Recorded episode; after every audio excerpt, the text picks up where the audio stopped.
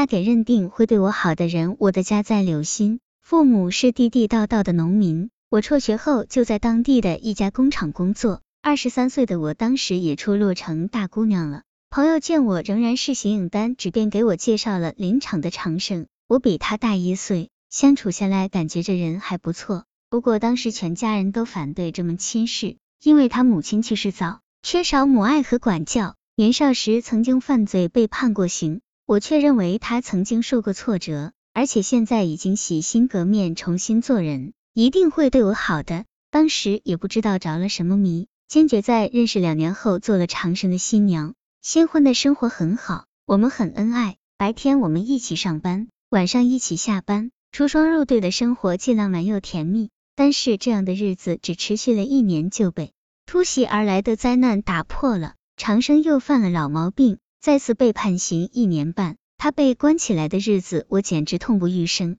整天以泪洗面。日子仍然还要硬着头皮强过下去，毕竟我要顶起这个家。期间，父母及朋友多次劝我离婚，却都被我拒绝了，因为我离不开他。我知道他出狱后会继续对我好的，所有的人对他都失去希望的时候，我没有放弃。最主要的是我爱他。现在只希望他能在里面好好改造，早日回家。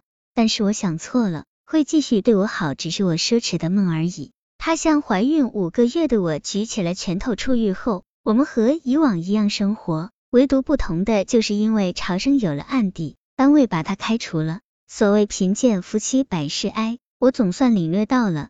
家里少了一个人的工资，生活就是有点紧。偏偏不凑巧，这个时候我却怀孕了。怀孕了，不得已就要辞职，生活的一切开销全指娘家接济，而他每天除了发愁就是喝酒，根本想不出挣钱的门路。最让我伤心的是，他竟然有一次喝醉酒，向怀孕五个月的我伸出了拳头。可以说，当时他的拳头把他以前所有对我的好全磨灭了。因为也就从那时候起，我们的吵闹没有间断过，因为在他的身上再也找不出好丈夫的影子了。经历了万般的苦痛，总算把儿子生了下来。看着可爱的孩子，所有的痛楚都在瞬间即逝，唯独留在心间的是那无以言表的母爱之情。吃洗面的时候收了一部分钱，当时长生提出要和别人一起做生意，我当时也没有阻挠，毕竟他知道挣钱了，有点男人样了，日子慢慢会好起来的。